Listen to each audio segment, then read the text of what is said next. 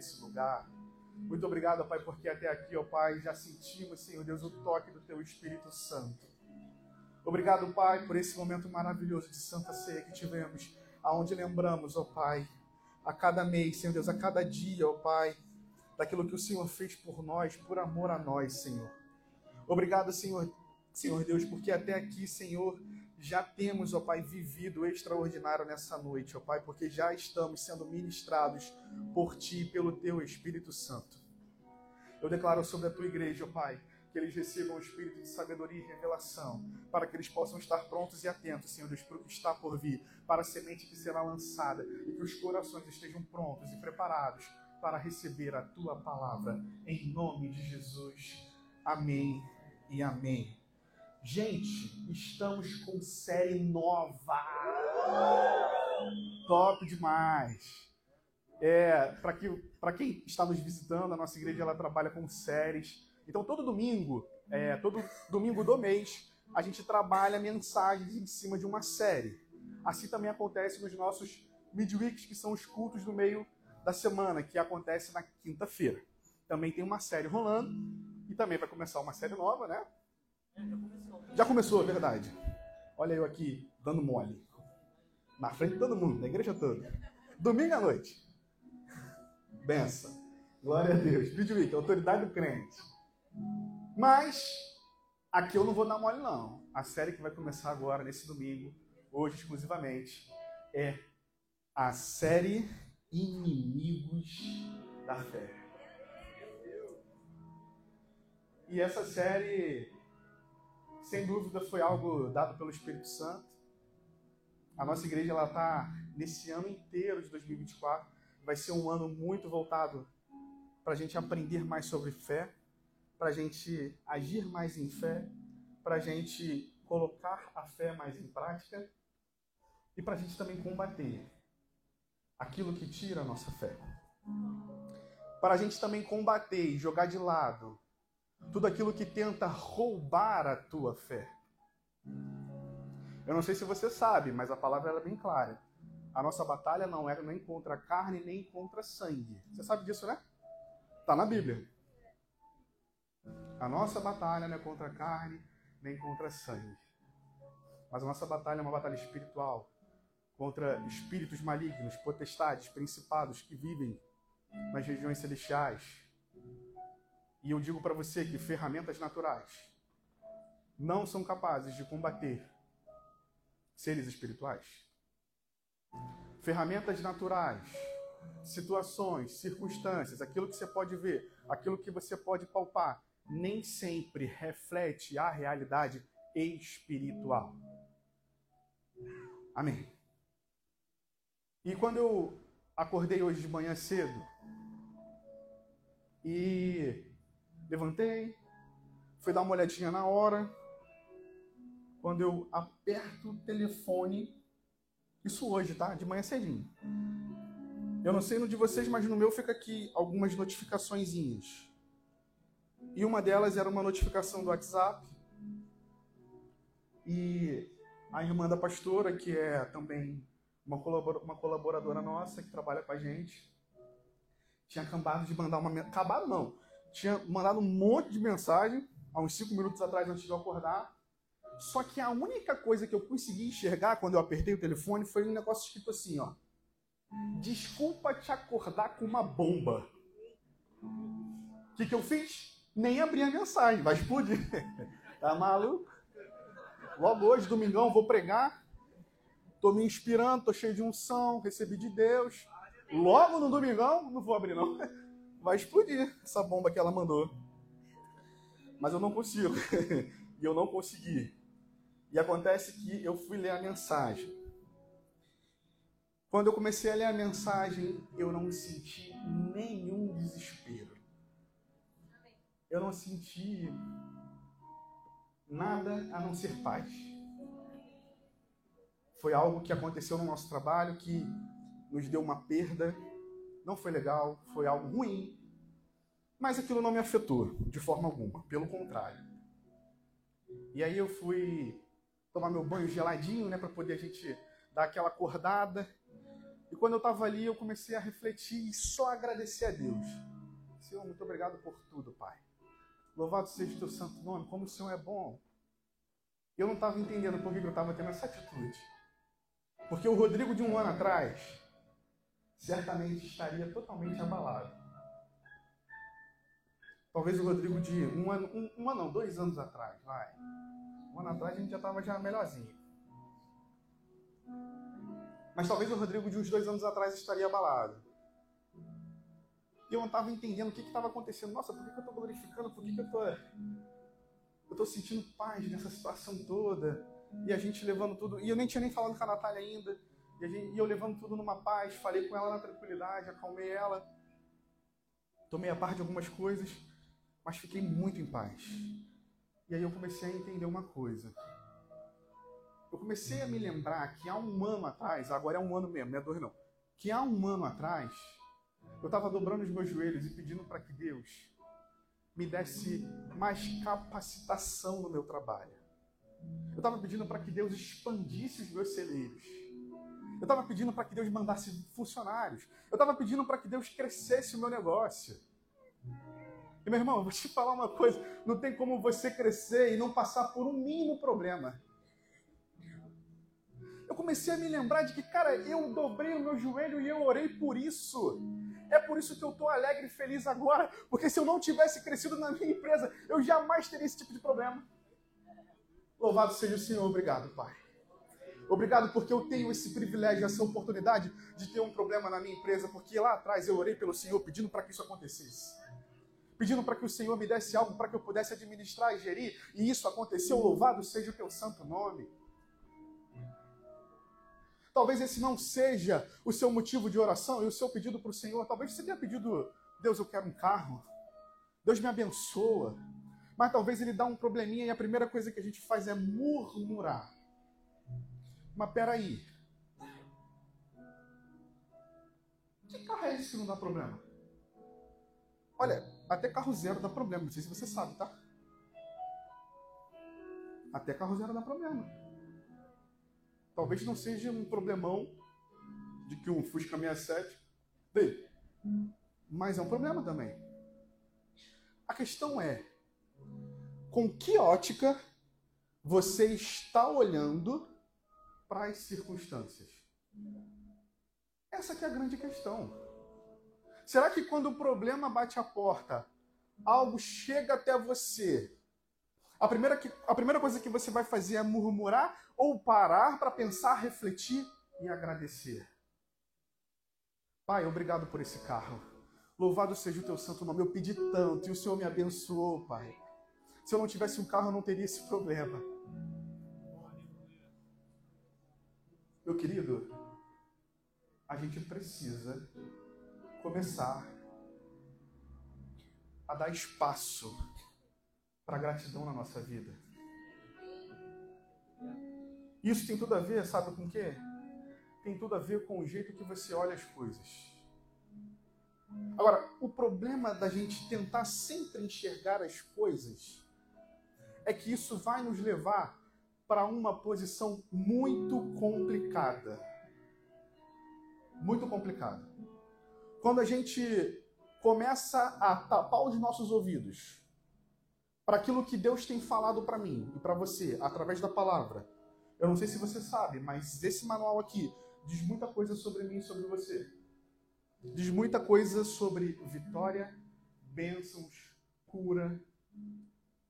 Diz muita coisa sobre a igreja triunfante. Diz muita coisa sobre o sangue de Jesus que é precioso. Diz muita coisa que vai com certeza fazer com que a tua vida se eleve a um nível de prosperidade bíblica. Isso é certo. Mas, por conta da forma que nós olhamos as circunstâncias e as situações que batem na nossa porta, a gente pode começar a perder a fé naquilo que a Bíblia fala. A gente começa a perder a fé por conta de circunstâncias. Sabe? Eu cheguei a uma conclusão. Eu cheguei à conclusão de que aqui na igreja, todos nós recebemos a mesma palavra, todos nós, recebe, todos nós recebemos alimento espiritual, somos cuidados, somos discipulados, mas ainda assim existem pessoas que têm um estilo de vida diferente de outras. Ainda assim, existem pessoas que conseguem atingir níveis espirituais. Eu não estou falando de material, estou falando de níveis espirituais diferentes de outras. Isso não é exclusividade dessa igreja. É exclusividade de todas as igrejas. Ou, não é exclusividade, né? É de todas as igrejas. Isso é algo que está embutido na igreja de Cristo. E sabe por que isso acontece? Existe uma resposta para isso. Existe uma resposta para que, mesmo recebendo o mesmo alimento, as pessoas vivam de formas diferentes. E essa resposta ela pode ser muito dura, mas ela é real. Vira para o irmão que está do seu lado, olha para ele, dá um sorrisão. Se não der para mostrar o dente, faz pelo menos assim, ó. Dá aquele sorriso e fala assim para ele: a resposta é. Agora continua com o sorriso, tá? Não muda não. O problema é seu. Essa é a resposta. Sabe por que, que pessoas que recebem o mesmo alimento, a mesma palavra, acabam vivendo de forma diferente, não conseguem experimentar o extraordinário e outras conseguem? Porque o problema é seu. É uma escolha sua. O que está na Bíblia está para todos. Cabe você escolher se você vai viver aquilo ou não. E aí eu te falo: a culpa é de Deus ou sua? Muitas pessoas estão deixando de viver o extraordinário porque estão dando lugar à incredulidade ao invés de viver pela fé. E para iniciarmos com o primeiro inimigo da fé que estaremos tratando nessa série de mensagens, você pode anotar, nós vamos falar sobre a incredulidade. A incredulidade é aquela que eu iniciei falando que quer roubar a tua fé. A incredulidade que geralmente brota no meio de uma circunstância que você julga ser uma circunstância ruim, que você julga ser uma circunstância que vai te trazer malefício, mas que se você estivesse olhando com uma ótica espiritual, se você tivesse mais atento àquilo que Deus fala para você através da palavra, você não estaria murmurando, mas estaria se alegrando em Deus.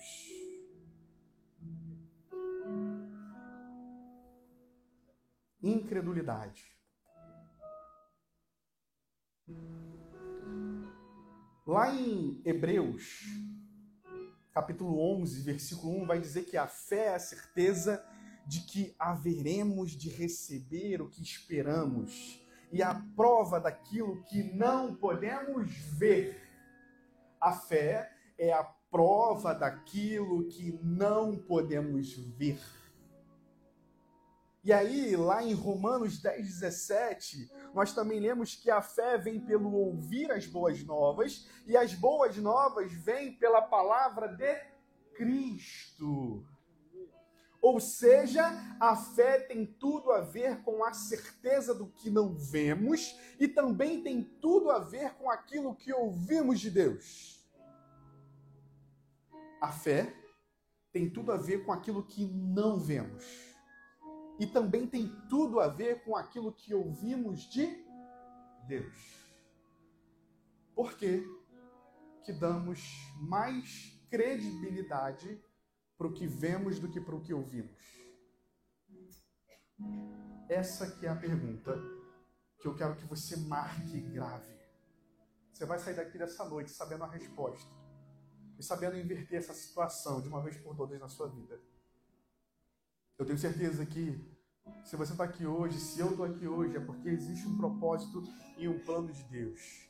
É porque essa palavra é uma palavra que o Senhor separou para que você ouvisse, guardasse no seu coração, praticasse e vivesse uma vida extraordinária e plena nele, independente da circunstância. Independente da circunstância. O diabo, ele trabalha diretamente com um tipo de distração na carne, nos sentidos do homem, que eu quero dizer, e na alma do homem também, para tentar distorcer e distrair a nossa fé. Então, se existe um lugar fácil para que você seja distraído e distorcido, é justamente naquilo que você vê. As circunstâncias da, da vida estão diante dos seus olhos. Cuidado, que isso facilmente pode ser distorcido. Isso facilmente pode ser distorcido. Você pode abrir comigo no livro de João, capítulo 20, a partir do versículo 29. Eu quero fazer essa leitura junto com vocês. Evangelho de João, capítulo 20, versículo 29, 24 ao 29. E diz assim: Tomé, chamado Dídimo, um dos doze, não estava com os discípulos quando Jesus apareceu. Primeira coisa, Tomé não estava com os discípulos. A Bíblia não diz o motivo, mas a realidade é que ele deixou de contemplar algo, porque ele não estava em comunhão com os discípulos. Versículo 25: Os outros discípulos lhe disseram: Vimos o Senhor. Mas ele disse: Se eu não vir as marcas dos pregos nas suas mãos não colocar o meu dedo onde estavam os pregos e não puser a minha mão no seu lado, não crerei. Deu mole, Tomé. Mas esse deu mole, Tomé, não é restrito só para ele, não. Muitos de nós também estamos por aí dando mole. Sabe por quê? Porque Tomé ele andou com Cristo. Tomé, ele ouviu Cristo. Tomé teve revelação de Cristo. Tomé ouviu a palavra de Deus. Tomé sabia que ele morreria e ressuscitaria. Tomé tinha uma palavra, mas a palavra não foi suficiente para ativar a sua fé. Tomé precisava ver para crer. Tomé colocou a circunstância acima da palavra de Deus. Acima. É a mesma coisa. É a mesma coisa, não foi isso que aconteceu literalmente. Jesus chegou para Tomé e falou assim: ó, meu irmão, eu morro, mas no terceiro dia eu ressuscito.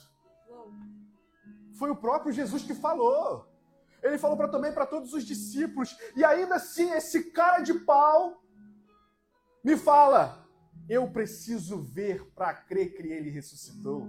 Eu preciso tocar nas suas feridas. Eu preciso sentir.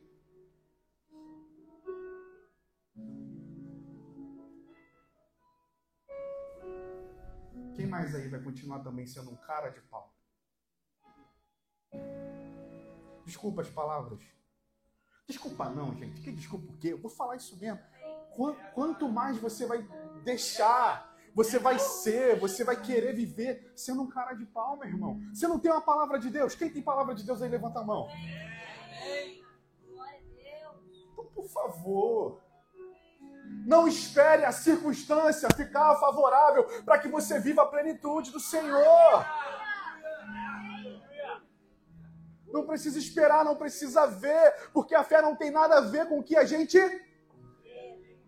Não tem nada a ver com o que a gente vê mas tem tudo a ver com o que a gente ouve de Deus. Tudo a ver com o que a gente ouve de Deus.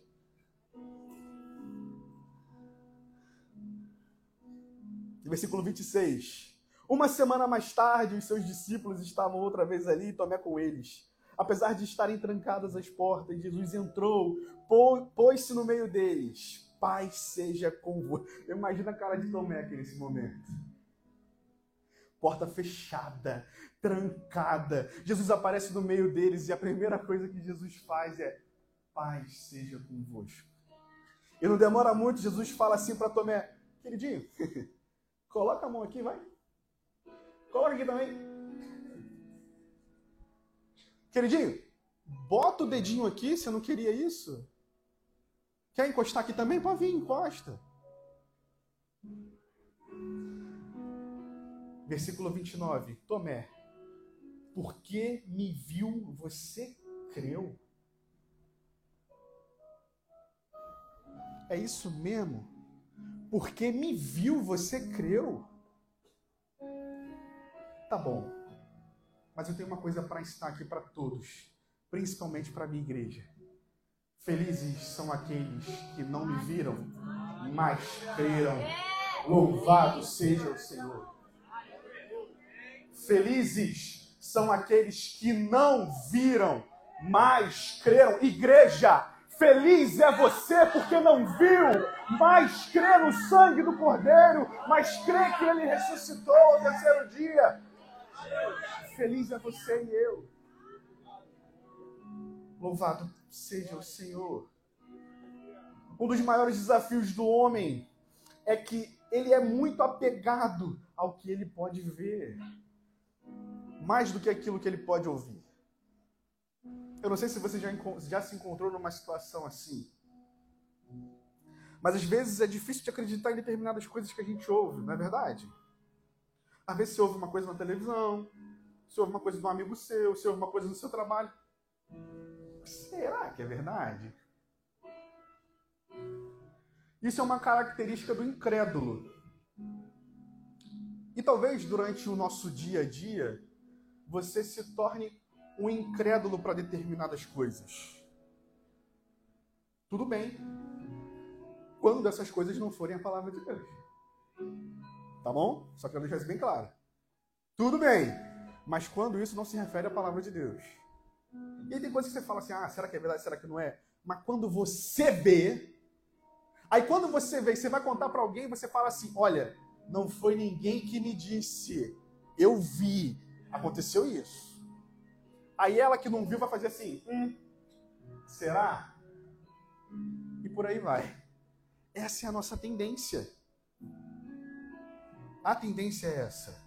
Agora, para o homem renovado, espiritualmente falando, para o homem que vive uma promessa do Senhor, quando eu falo homem, homem e mulher, tá? O ser humano, né? Que vive a promessa do Senhor, que conhece que nasceu de novo, que tem o Espírito Santo, e para as coisas do alto, para as coisas do Espírito, jamais vai ouvir a voz de Deus e vai torcer o nariz. Hum, será? Se Deus mandou, meu querido, dá um sorrisinho e faz. Se Deus mandou, dá um sorriso e vai. Se Deus mandou, dá um sorriso e abandona. Se Deus mandou, dá o sorriso e cumpre. Se Deus mandou, se Deus mandou, não olhe para trás. Porque se você olhar para trás, olhar para o lado, olhar para frente, para onde quer que você olhe, você só vai ver circunstâncias. E elas vão te tirar do foco. E as circunstâncias vão começar a falar mais alto que a própria voz do Senhor.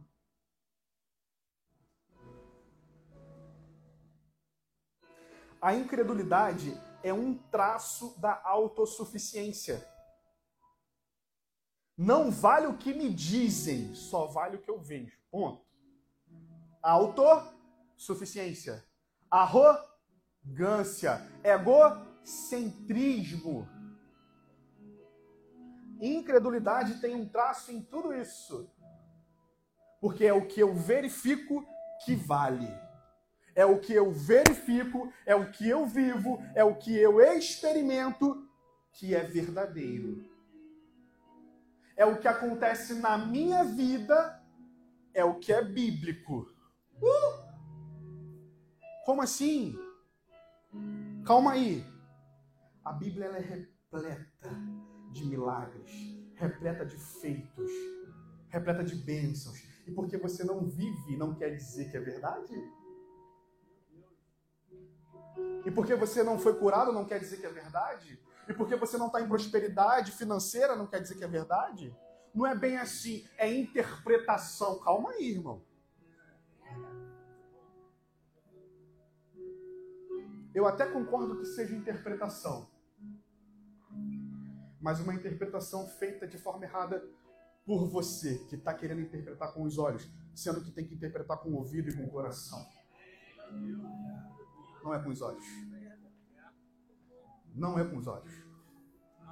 Sinais da incredulidade, anota, porque se você estiver vivendo um desses sinais, eu preciso te repreender hoje e dizer: larga isso, cara de pau, em nome de Jesus. Primeiro sinal da incredulidade: o incrédulo acredita apenas nele mesmo. Toda fonte de verdade para o incrédulo precisa ser validado por ele e através dele. Parece até Deus. Misericórdia. Esse é o primeiro sinal de incredulidade. Tudo tem que ser validado por ele e através dele. Ponto. Ele é a fonte de toda a verdade. Ponto. Se não aconteceu com ele, não é verdade. Ponto. Segundo sinal da incredulidade. O incrédulo jamais irá acreditar naquilo que ele não vê. Pois para o incrédulo, ver é a principal fonte de credibilidade. Para o incrédulo, ver é a principal fonte de credibilidade. Para o incrédulo, a conta bancária dele lá com um algarismo 1 um, e um monte de zerinho é o que dá segurança para ele. Para o incrédulo, somente aquilo que o médico colocou lá no atestado dele, curado, equivale. Ele conseguiu ver. Para o incrédulo, somente clientes batendo na porta é que é provisão de Deus. Fora isso, não é provisão.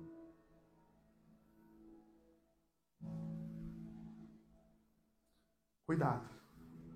O incrédulo precisa ver. Nós não. Nós só precisamos da palavra. Nós não precisamos ver. Você pode andar com seus olhos fechados. Você pode levantar a sua cabeça, erguer, erguer o seu, o seu pescoço, erguer o seu queixo para o alto e continuar de olhos fechados. Porque não é o tempo, não é o vento, não é o sol, não é as estrelas, não é o caminho à sua frente que te guia, é apenas a palavra de Deus que é o teu guia. Apenas a palavra. Terceiro sinal do incrédulo. Para o incrédulo, as circunstâncias que determinam as suas decisões. E é o que governa a sua vida. Ele dá mais valor ao que ele enxerga do que a palavra de Deus que ele ouve. Eu preciso te ensinar uma coisa hoje, meu irmão, e eu espero que você dê o teu coração para que essa palavra entre e penetre nela. Deus ele não trabalha com circunstâncias. Não, não é a forma que Deus fala, não é a forma que ele trabalha, não é por circunstâncias. A forma de trabalhar do Senhor é pela palavra. É pela palavra criacionista dele. Deus não precisou ver a terra para criar a terra. Deus não precisou ver a humanidade para criar a humanidade. Foi apenas a palavra criacionista de Deus que fez tudo o que há e tudo o que existe.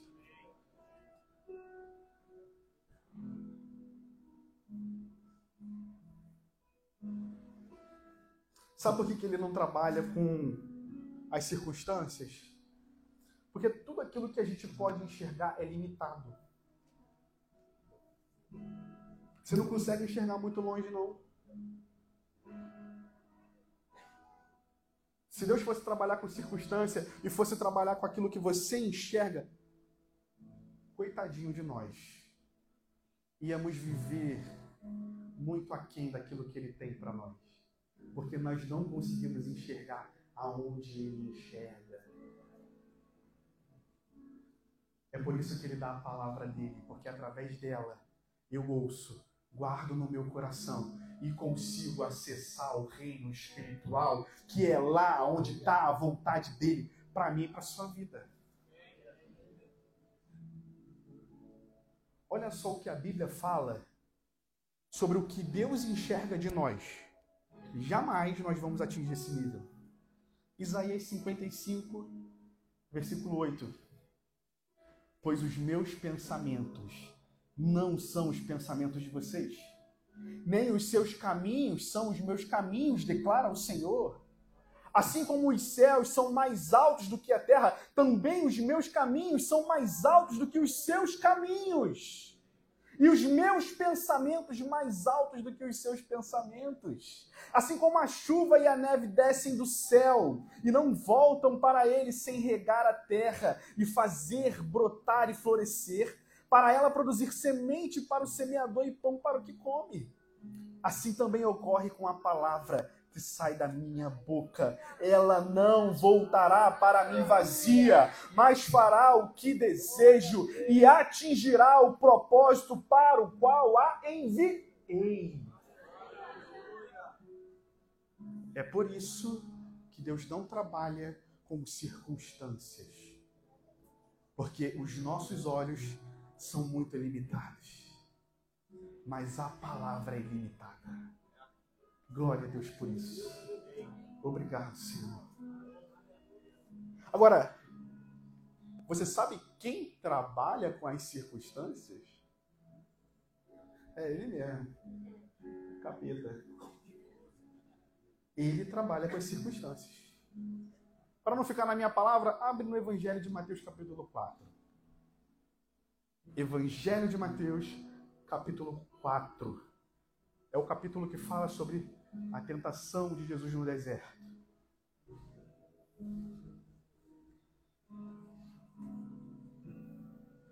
E diz assim no versículo 1: Então Jesus foi levado pelo Espírito ao deserto para ser tentado pelo diabo. Depois de jejuar 40 dias e 40 noites, teve fome. O tentador aproximou-se dele e disse: Se você é o filho de Deus, Mande essas pedras se transformarem em pães. Olha que tinhoso. Olha a artimanha dele. Ele usou uma circunstância que Jesus estava vivendo. Jesus tinha fome. Naquele mesmo momento, Satanás, com a sua astúcia, usa aquilo que ele tem de melhor para tentar enganar aquele que jamais será enganado. Então ele usa a circunstância e fala: Tá vendo essa pedra? Mande que elas se transformem em pão e sacie a sua fome. Afinal de contas, você não é o filho de Deus? Afinal de contas, você não estava na criação do mundo? Afinal de contas, não foi você que criou essas pedras? Você não é o que proveu o pão? Pai nosso de cada dia. Ou melhor, o pão nosso de cada dia nos dai hoje. Não é assim? Hein, Jesus? Só que o nosso Deus ele não trabalha com circunstâncias, ele trabalha com a palavra. E Jesus logo em seguida fala: Está escrito, nem só de pão viverá o homem, mas de toda a palavra que procede da boca de Deus. Circunstância, palavra, o que vence? Palavra. Circunstância não tem que mover o homem, mas a palavra de Deus move o homem. O que eu vejo não vai me mover, mas aquilo que eu tenho com a palavra do Senhor vai me mover. O problema que bate a minha porta não vai ser ele que vai me abalar, mas a palavra que eu tenho em Cristo vai ser ela que vai me exaltar e me fortificar, me fortalecer e me dar vitória. Continuando o texto. Não satisfeito com essa, essa tática, Satanás então pensa da seguinte forma: olha, não deu certo jogar com a circunstância, vou jogar com a palavra, vamos ver se cola. E ele joga a palavra. Então o diabo levou para a cidade santa, colocou na parte mais alta do templo e disse: Se você é o filho de Deus, jogue-se daqui para baixo, pois está escrito. Não é assim que você quer brincar? Então tá. Pois está escrito: Ele dará ordem aos seus anjos a seu respeito, a seu respeito, e com as suas mãos eles o segurarão para que você não tropece em alguma pedra. Ou melhor, em pedra alguma. Dessa vez ele usou a palavra. Será que ele vence? É óbvio que não. Porque também não adianta você tentar usar a ferramenta certa para o fim errado. Não adianta tentar usar a palavra se você não domina a palavra. Não adianta tentar se agarrar a uma palavra de alguém, a uma palavra que foi dada para outra pessoa. Não adianta você se apropriar de palavras que não foram para você. Não vai te levar a nada. E aqui é que está a importância de você viver uma vida em comunhão com o Senhor. Uma vida debaixo da graça dele. Uma vida sendo um verdadeiro amigo de Deus. Quem aqui deseja ser amigo de Deus?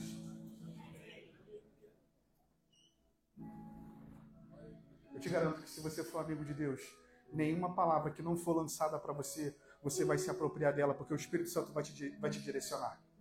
E tem muita gente se apropriando de palavras que não são para você.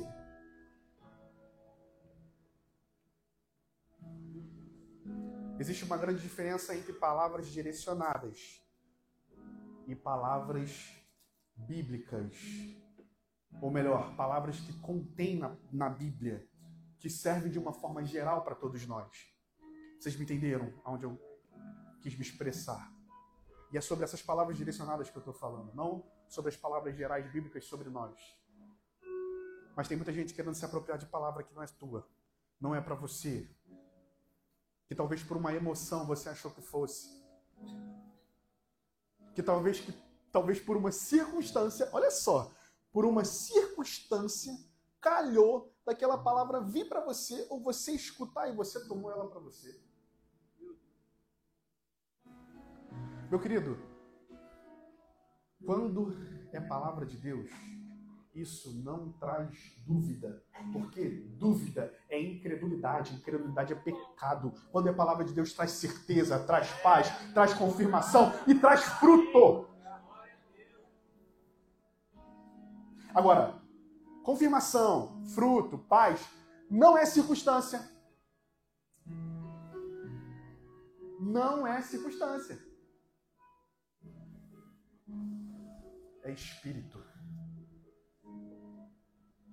É você colocar a tua cabeça no travesseiro e fazer como a palavra de Deus fala: em paz me deito, em breve pego no sono. Porque é Ele que me cuida, é Ele que me guarda, é Ele que cuida das minhas noites de sono, é Ele que está na minha casa, na minha família, porque tudo que eu faço é em prol do reino, é para Ele, por Ele, tudo que eu tenho é do Senhor. É dessa paz que eu estou falando. Não é paz circunstancial, é paz espiritual. É coração contrito, é coração constrangido diante da presença do Senhor. É um coração que não consegue conter as lágrimas porque sabe que é Deus falando contigo.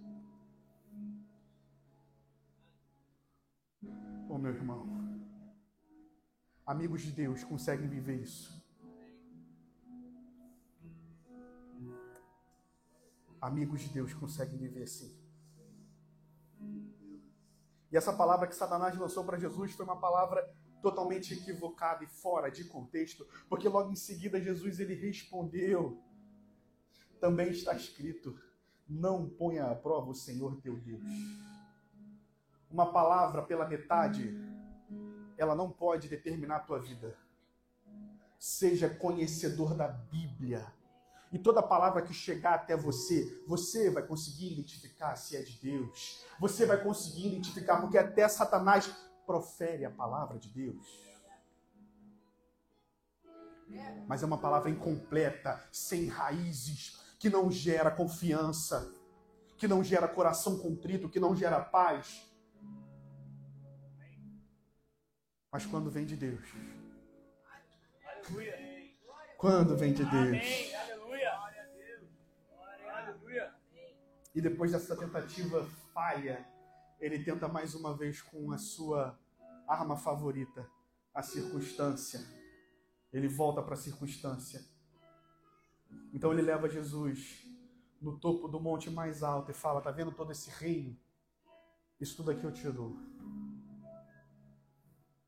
Ele agindo de novo com a circunstância. Você está vendo esse poder, você está vendo esse reino, você está vendo o mundo, essas pessoas. Eu te dou se você se dobrar e se ajoelhar e me adorar. E mais uma vez, Jesus respondeu na palavra. Está escrito: Adorai somente ao Senhor teu Deus. E logo depois disso, veio os anjos do Senhor e serviram a Cristo. Jesus não precisou ver que no final daquela tentação, ele seria honrado com anjos do Senhor servindo. Ele só precisava da palavra de Deus, que trazia conforto, consolo, que trazia para ele a segurança de que o Pai estava cuidando dele e de que ele poderia se posicionar e de que ele poderia viver baseado sim na palavra de Deus. Jesus ele não se dobrou com a circunstância apresentada aos seus olhos, mas se apegou apenas à palavra imutável de Deus.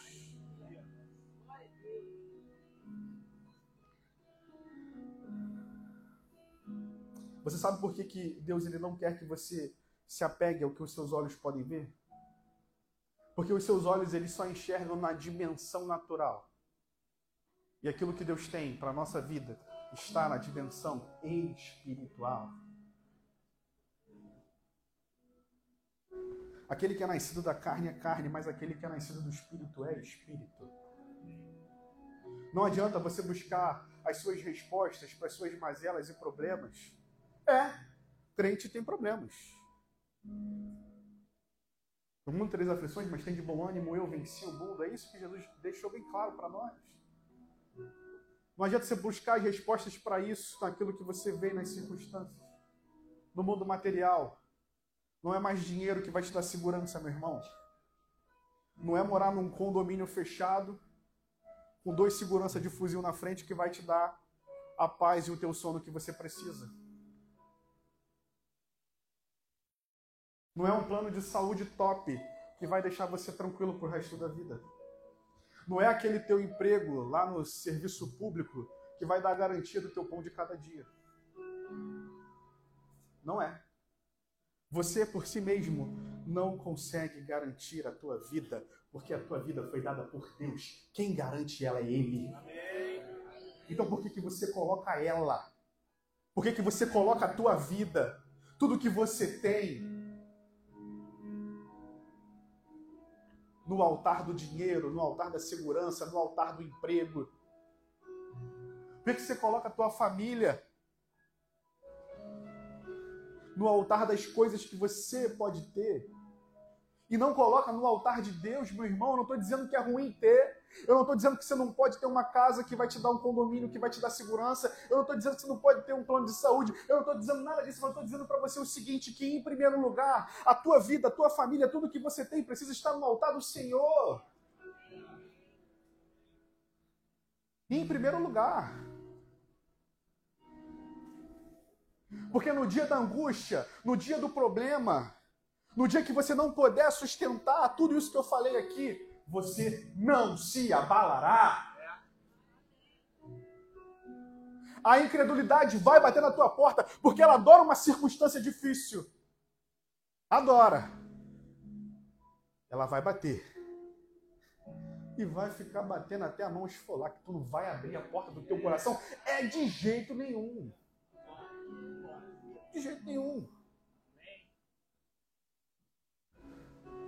Aleluia, Pai. Obrigado, Senhor.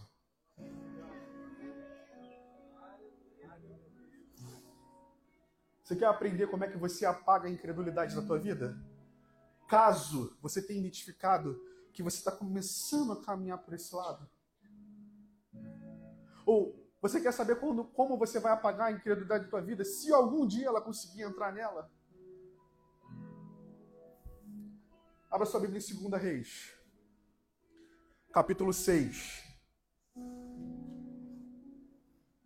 a partir do versículo 8, vai relatar exatamente aquilo que eu vou estar falando aqui para vocês de uma forma parafraseada. Eliseu, profeta do Senhor, Homem de Deus, e é assim que a Bíblia fala dele. Homem de Deus. Eliseu, ele começou a dedurar o rei da Síria para o rei de Israel. Aquela dedoração santa. Toda vez que o rei da Síria posicionava os seus exércitos ali para poder fazer uma emboscada para Israel, Eliseu ia lá e falava para o rei de Israel: Não vai por ali.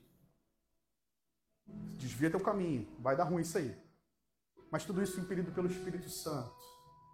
Então, o rei de Israel se desviava. E o rei da Síria tinha fracasso em suas operações. Certo dia, o rei da Síria ficou furioso. E ele falou assim para os seus conselheiros: Vem cá, tem algum espião aqui, não é possível. Ou é um espião, ou então é um traidor. A gente precisa descobrir quem é. E aí os conselheiros falaram: Ei, ele, ô rei, você está por fora. Tem um homem de Deus lá em Israel, chamado Eliseu. Se bobear, até o que tu fala no teu quarto, ele revela para o rei de Israel. Cuidado. Ele ficou furioso. O rei da Síria ficou furioso e falou assim: Olha, eu preciso que vocês me digam onde esse cara tá. A gente tem que capturar ele. Ele está acabando com meus planos. Então, eles descobriram onde Eliseu estava, posicionaram um exército da Síria na casa de Eliseu. O exército estava posicionado lá. Sabe o que acontece? Eliseu tinha um servo, um rapaz, esse rapaz, ele ao sair da casa de Eliseu, quando ele olha aquele exército todo, aqueles carros de combate, aqueles cavalos, aquele negócio, um, um caos total. E a primeira coisa que ele fala é: Ah, meu Senhor, o que faremos? Eliseu sai da sua casa com a paz que excede todo entendimento dada pelo Espírito Santo. Abre a porta, olha para o menino olha para aquele exército, vira para o menino e fala: Calma, não tenha medo. tá de brincadeira, como assim eu não vou ter medo? Eliseu vira para ele e fala: Aquele, ou melhor, aqueles que estão conosco são muito mais do que estão com eles. Certamente aquele menino olhou para aquele exército, olhou para Eliseu talvez tenha pensado, tá ficando doido. Sabe por quê, meu irmão? Porque, como eu falei anteriormente, aquilo que a gente enxerga não consegue chegar no plano espiritual se você não for um homem e uma mulher de Deus. Se você não for um homem e uma mulher de Deus, toda circunstância vai te parar, vai te travar, vai te abalar. Até que você se torne um homem e uma mulher de Deus, firmes na palavra, amigos do Senhor, fiéis ao Senhor. Aí sim, pode ser até que Deus abra os seus olhos espirituais, mas mesmo se não abrir, só a palavra dele é suficiente. Naquela mesma hora, Eliseu fez uma oração: Senhor, abra os olhos dele. E quando aquele menino olhou para trás, ele viu milhares de carros de fogo, anjos, espadas e um exército três, quatro, cinco vezes maior que o exército da Síria. Homem de Deus não se move por circunstância. Homem de Deus pode ver o exército na frente porque ele tem uma palavra. Ele tem uma palavra.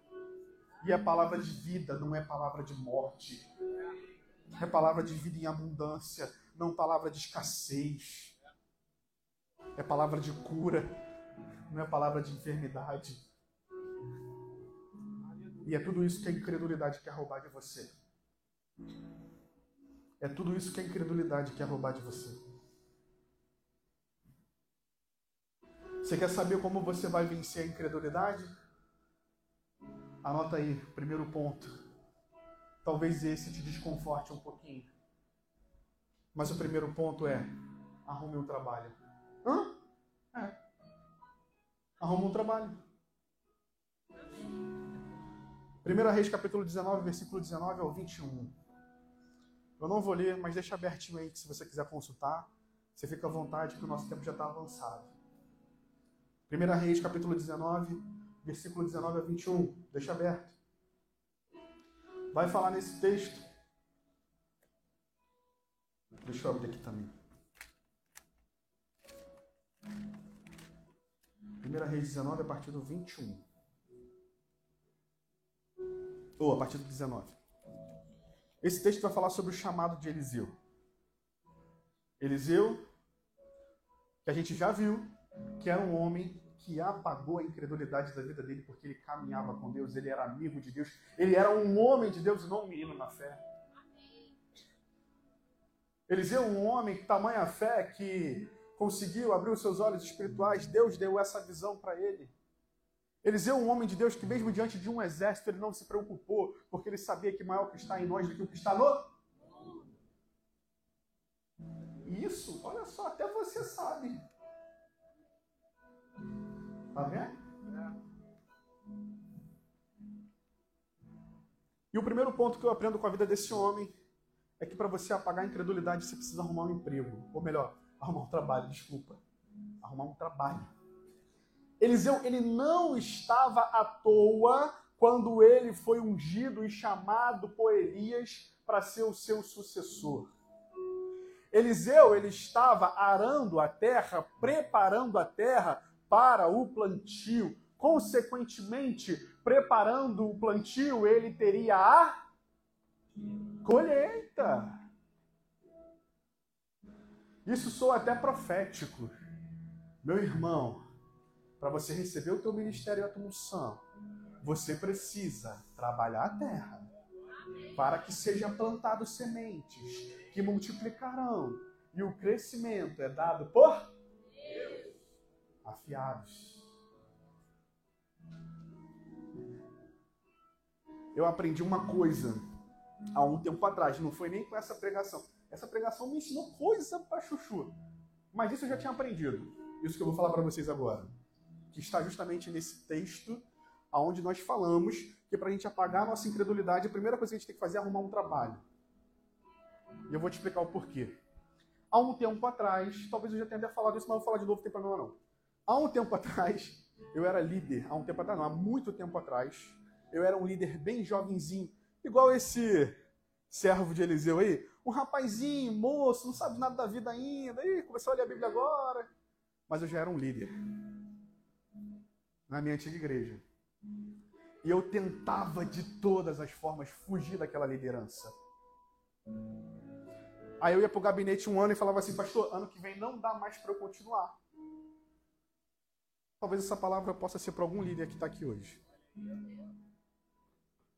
E eu falava assim, pastor, pastor, não dá para continuar. O pastor virava para mim e falava assim, Rodrigo, Deus não chama desocupado. Amém, pastor, saí embora. No ano seguinte, pastor, esse ano não dá. Comecei minha faculdade, tô felizão. Rodrigo, quem te sustenta? É o Senhor.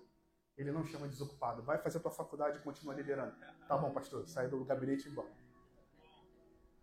Aí no ano seguinte, pastor, agora é de verdade. Eu vou fazer um curso, um curso lá na Marinha, vai me exigir pra caramba. Então, tipo assim, eu vou raspar a cabeça, eu vou fazer isso, aquilo, outro, eu vou ficar lá 24 horas por dia. E aí tem a faculdade, e aí tem isso, aquilo, outro. Rodrigo, eu não já falei para você que Deus não chama desocupado? Vai fazer tudo isso e continua liderando. Eu já estava ficando com raiva do meu pastor. Estava ficando com raiva dele.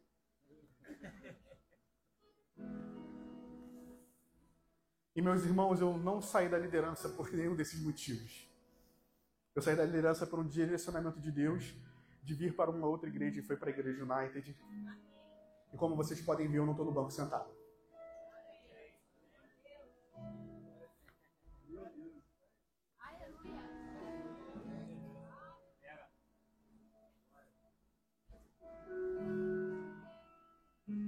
Eu não gosto de falar muito de mim, não. Mas eu aprendi com meu pastor que testemunhos precisam ser falados, né, pastor? E eu quero te encorajar também, meu irmão. Eu sei que aqui não é para a gente se vangloriar daquilo que a gente faz. Mas tudo que acontece na nossa vida de bom, que traz ensino, precisa ser falado. Mas é porque é tudo por Ele, para Ele. A Ele seja dada toda a honra, toda a glória, todo o poder, todo o louvor, tudo é dele. Se não fosse o Senhor, meu irmão, eu te garanto que aqui eu não estaria. Porque se eu fosse viver pela minha carne, sem dúvida que eu estaria dormindo agora nesse momento para acordar cedo da manhã. Sem dúvida. Arruma um trabalho, meu irmão. Mas arruma um trabalho, um trabalho na tua vida, sabe? Uma esposa, um filho, para tu ver se não é trabalho. A galera tá rindo porque é verdade. Então, deixa esse puto. Arruma uma mulher, arruma um filho para tu ver se não arruma trabalho. Ô minha filha, arruma um marido para tu ver se não arruma um trabalho também. Não é verdade? Né, mulheres? Arruma um marido aí. Pra tu ver se tu, tua vida não vai começar a ter um monte de trabalho. Vigia, varão. Vamos dar menos trabalho, hein?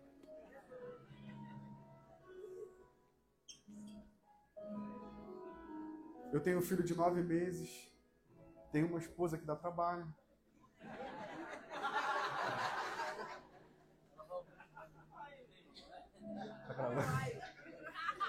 Tenho uma esposa que dá trabalho, tenho um filho que dá trabalho.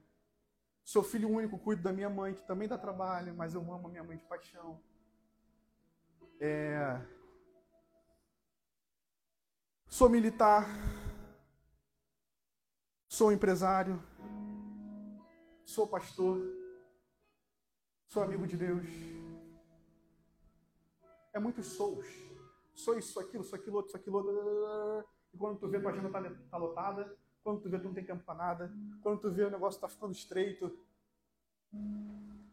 Quando tu vê, às vezes, você está chorando porque você não sabe o que fazer primeiro.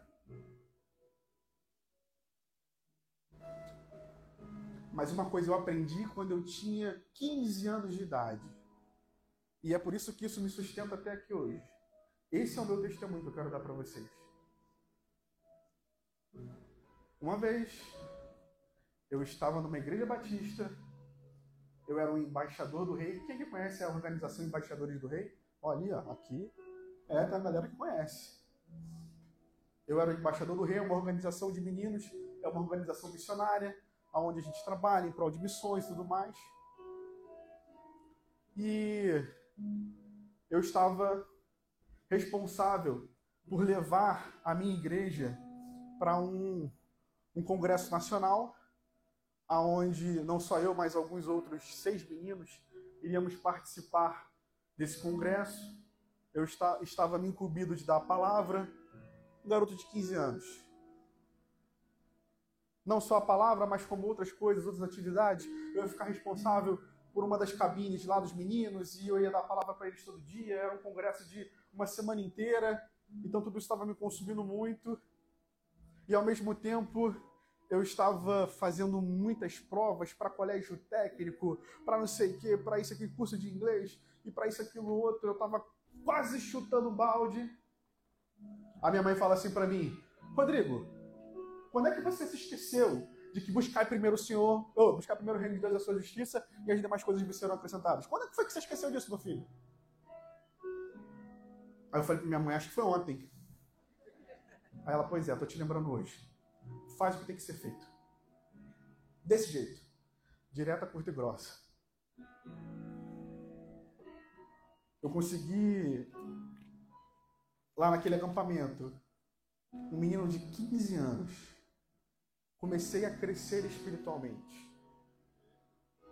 Comecei a ver que Deus ele fazia se a gente priorizasse o que verdadeiramente importa.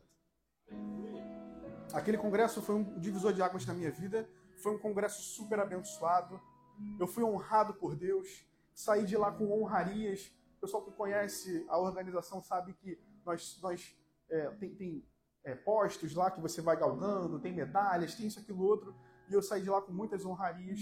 Saí de lá muito bem conhecido por todas as outras é, igrejas que estavam lá.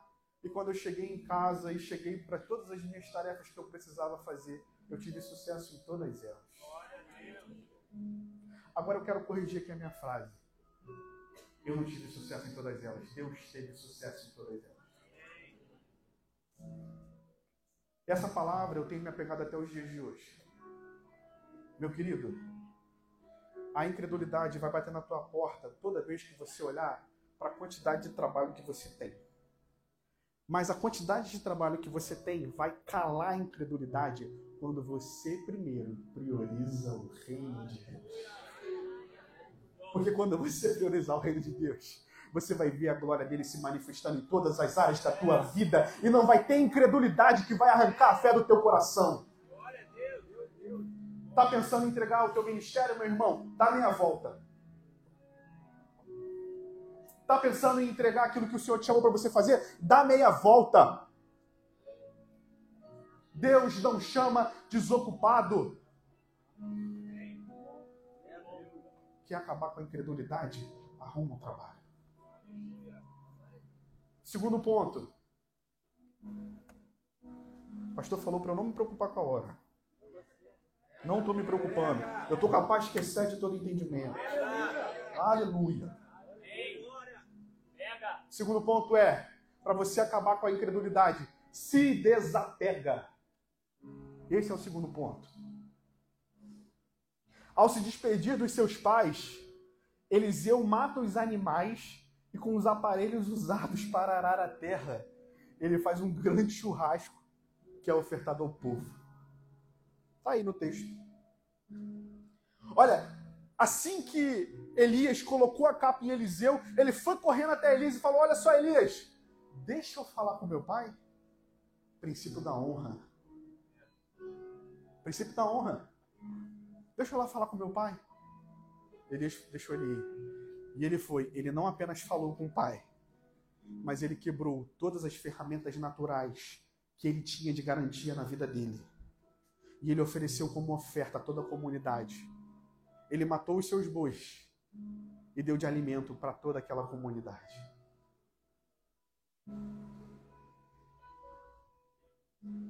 Abandona, se desapega Primeiro vem o desapego das coisas materiais.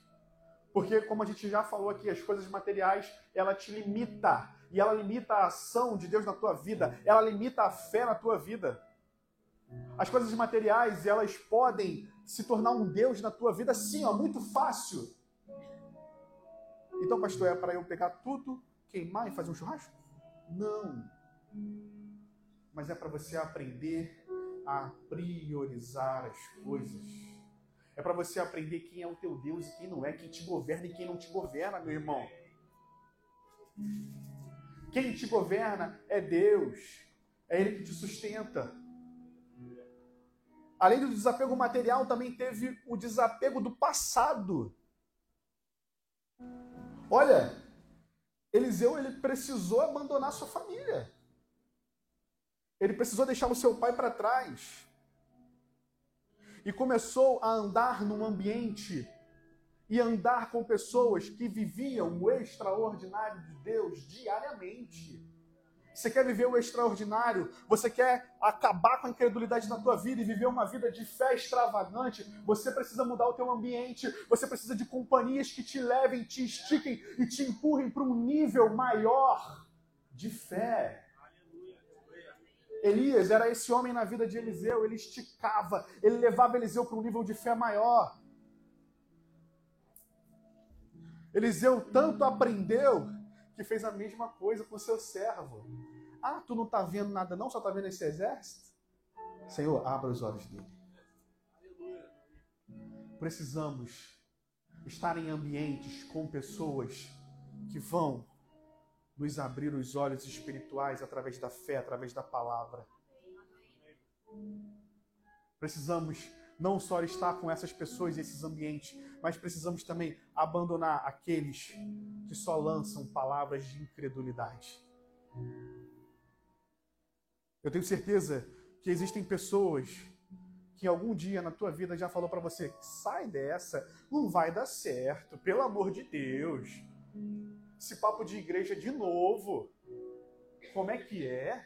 Teu ministério é um ministério internacional? Já viu o passaporte? Viu que está difícil de tirar o visto? Está amarrado, em nome de Jesus. É aquelas pessoas que tudo colocam empecilho, colocam caminhões de areia em cima de tudo. Meu irmão, se o que você tem é a palavra de Deus, e você já aprendeu isso, que a palavra de Deus é confirmação no teu coração, é espiritual. Não importa o que falem. Mas para você evitar a incredulidade na tua vida, foge dessa galera. Não dá ouvidos para quem nunca viveu e nunca experimentou aquilo que você já viveu e experimentou, não. Não dê ouvidos para quem não sabe quem é o Espírito Santo, quem não vive uma vida reta e digna diante do Senhor. Para com isso. Para com isso.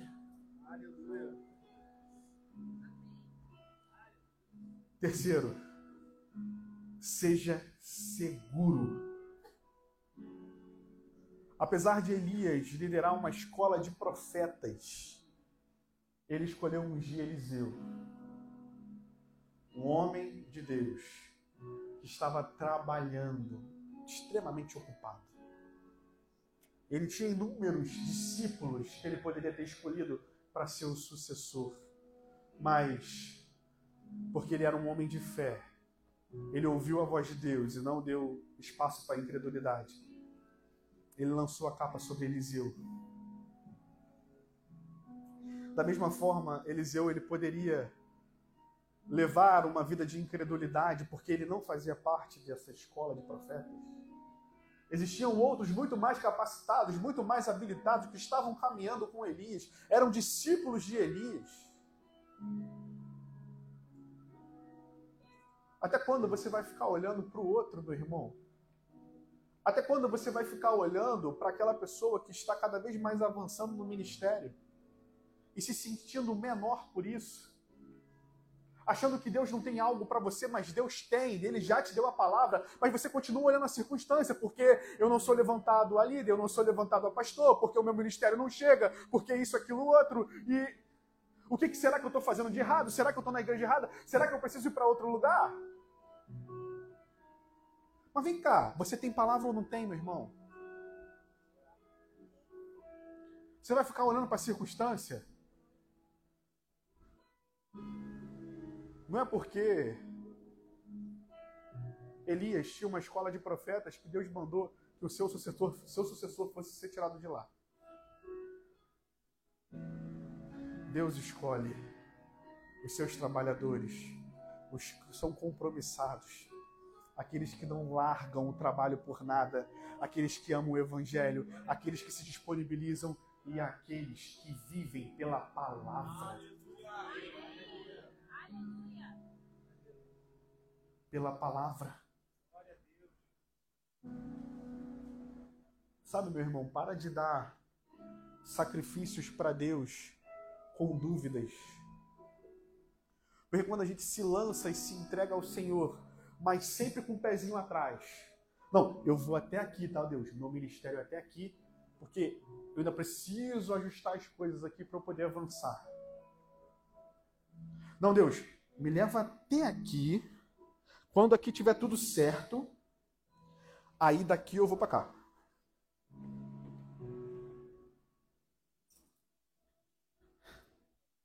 Bom, meu irmão, sabe o que é isso?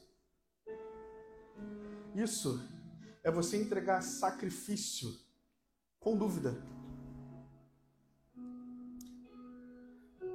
Isso é você entregar sacrifício e oferta que não é primícia.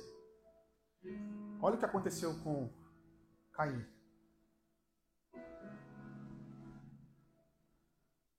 A tua vida é uma oferta a Deus. A tua vida é uma oferta ao Senhor. Quando assim você define, quando assim você entrega, quando assim você se rende ao Senhor, ela se torna uma oferta a Deus. Não entregue essa oferta com dúvida. Entregue ela mergulhada na fé. Se é para ir, meu irmão, vai. Para de entregar oferta com dúvida. Para de pegar teu envelope do dízimo, chegar aqui na frente.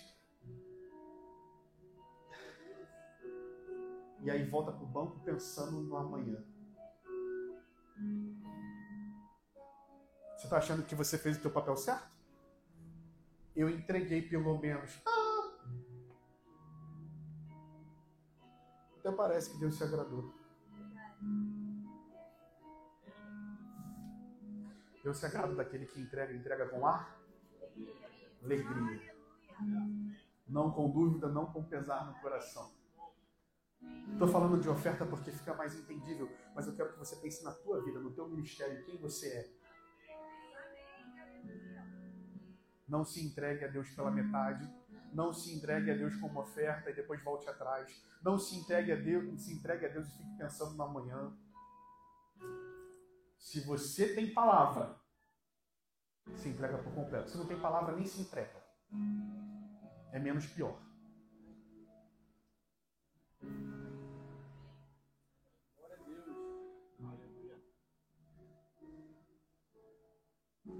Eu tenho certeza, meu irmão,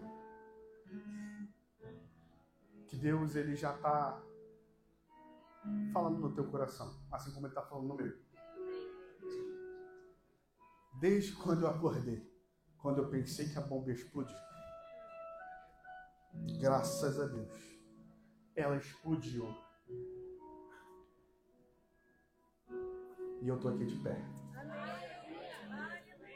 Você também vai se colocar de pé. Fica de pé, meu irmão, agora em nome de Jesus.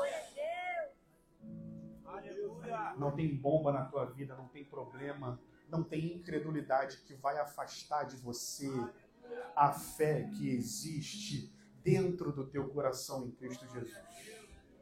Se você é de Cristo, se você recebeu essa palavra, começa a orar aí no teu lugar. Começa a interceder agora. Esse é o momento mais especial dessa noite.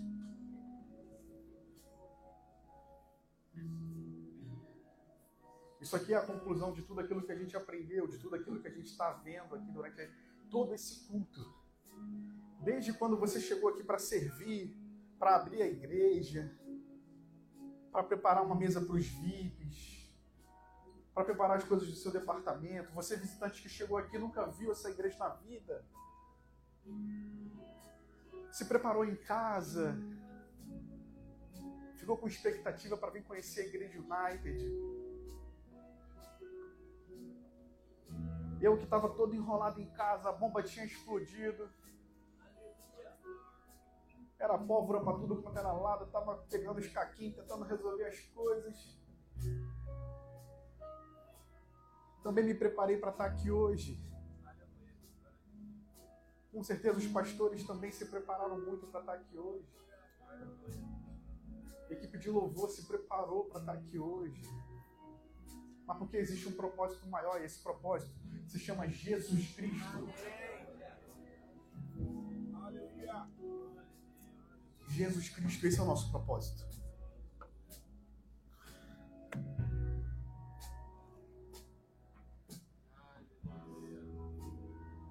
E o inimigo da fé que a gente aprendeu hoje, que a gente se debruçou sobre a palavra, para identificar que é a incredulidade, depois olharmos aonde ela pode agir, que é justamente nas circunstâncias. Entendemos que é Satanás que atua nessa área. E entendemos principalmente que Deus, Jesus, ele opera numa área totalmente diferente, que é na palavra. Então, meu irmão, feche os seus olhos e abra os seus ouvidos nesse momento. Eu estou falando isso literalmente. Feche os seus olhos e abra os seus ouvidos e os ouvidos do seu coração. Feche os seus olhos, todo mundo de olhos fechados.